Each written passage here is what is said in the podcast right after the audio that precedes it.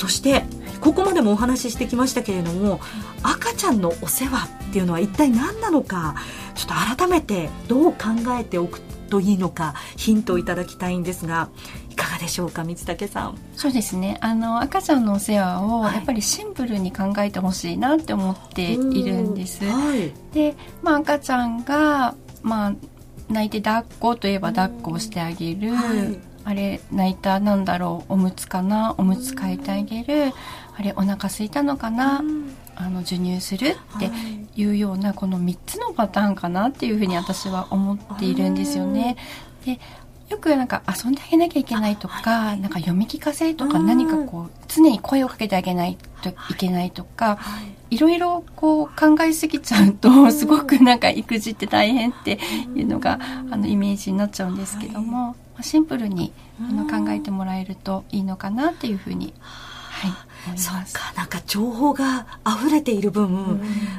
うもう生まれてすぐからこれやらなくちゃみたいな、うん、そういう気持ちになってしまうこともあるんですが、うん、もっとシンプルにしていくと、こう大人の体も元気に保ちつつ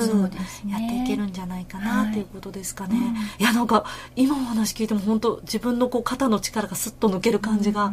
しますね。ありがとうございます。近藤さんはどうでしょうか？私も本当にあの三宅先生と同じ見で。でプラスやはり先回りしすぎないことなのかなと思うんですよね。やっぱそうやって情報が溢れている分、はい、これしなくっちゃあれしなくっちゃって思っちゃうんですけれどもまだそれを赤ちゃん自身が本当に求めてるのかなっていうところなんですよね。はい。同じ月齢でもあのこうしたいなっていうところは赤ちゃんによって違ってくるのでまだ赤ちゃんがあの自分で寝返りしたり手を伸ばしていないのにあの先回りしてこうおもちゃをね、あの、大きすぎるよりかは、自分で、あ、あそこにあるから撮りたいなって思うようになった時に、自然と寝返りもするようになっていったりしますので、そうなった時に初めて、あ、じゃあこういうので遊んでみると楽しいのかなとか、か特別なものじゃなくていいので、ガーゼハンカチをそれをと置いてみて、パッと外してみたりとか、いうふうにあの身近にあるものでいいのでよく赤ちゃんの変化を観察しながら今赤ちゃんがどういうことに興味があるのかなどういうことをしてほしそうにしてるのかなっていうのをぜひご夫婦であの相談話し合ったりしながら遊んだりあの 触れ合ったりしてみるといいのかなっていうふうに思います。いや今めちゃくちゃ反省しましたね。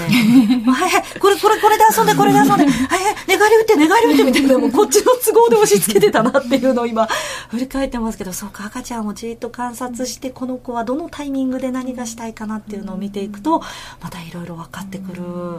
いやあもう本当にでもお話聞いてるとあの近藤さん今まさしく1歳4ヶ月のお子さんいらっしゃるということで、そのね子育てのプロなんて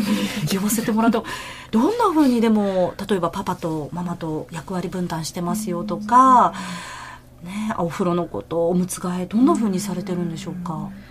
まあ、私の場合は1年間育休取ってちょうど1歳になる直前に仕事復帰したんですやっぱその前後でだいぶあの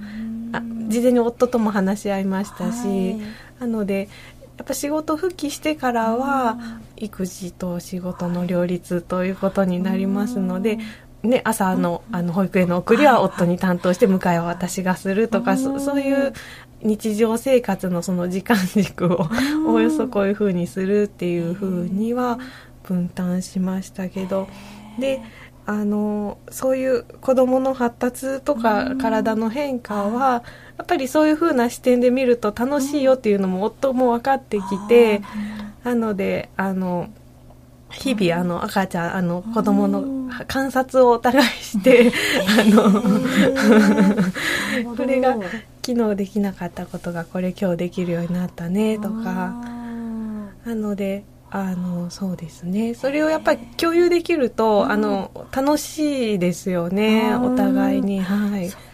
ねこのあのパパが見てる時にこういうふうに変化したよみたいな話を聞いたりすると、うん、わーってまたそうですね。私が知らなかった一面だったりとかあの同じこう積み木でも、私が提案するのとはまた違う遊び方を夫はしていたりとかそういうこともあるので。ねその細かい役割分担みたいなものはもう作っていらっしゃらないですか？例えばお休みの日、うんうん、なんかもうおむつ替えはじゃあ沐浴誰々料理誰々とか言って細かくは決めてらっしゃらないで、そうですね。そういうことはしてないですね。はい。いや本当にね皆さん役割分担どうされてるのっていうのもよく話題に上ったりするんですけれども、そこじゃあんまり決めすぎないそうですね、でただ夫の方も自然と、うん、あの夫が仕事忙しくって、うん、あの私と子供とで過ごす時間が多くなると、はい、やはり子供の方もあのお母さんお母さんになるのを、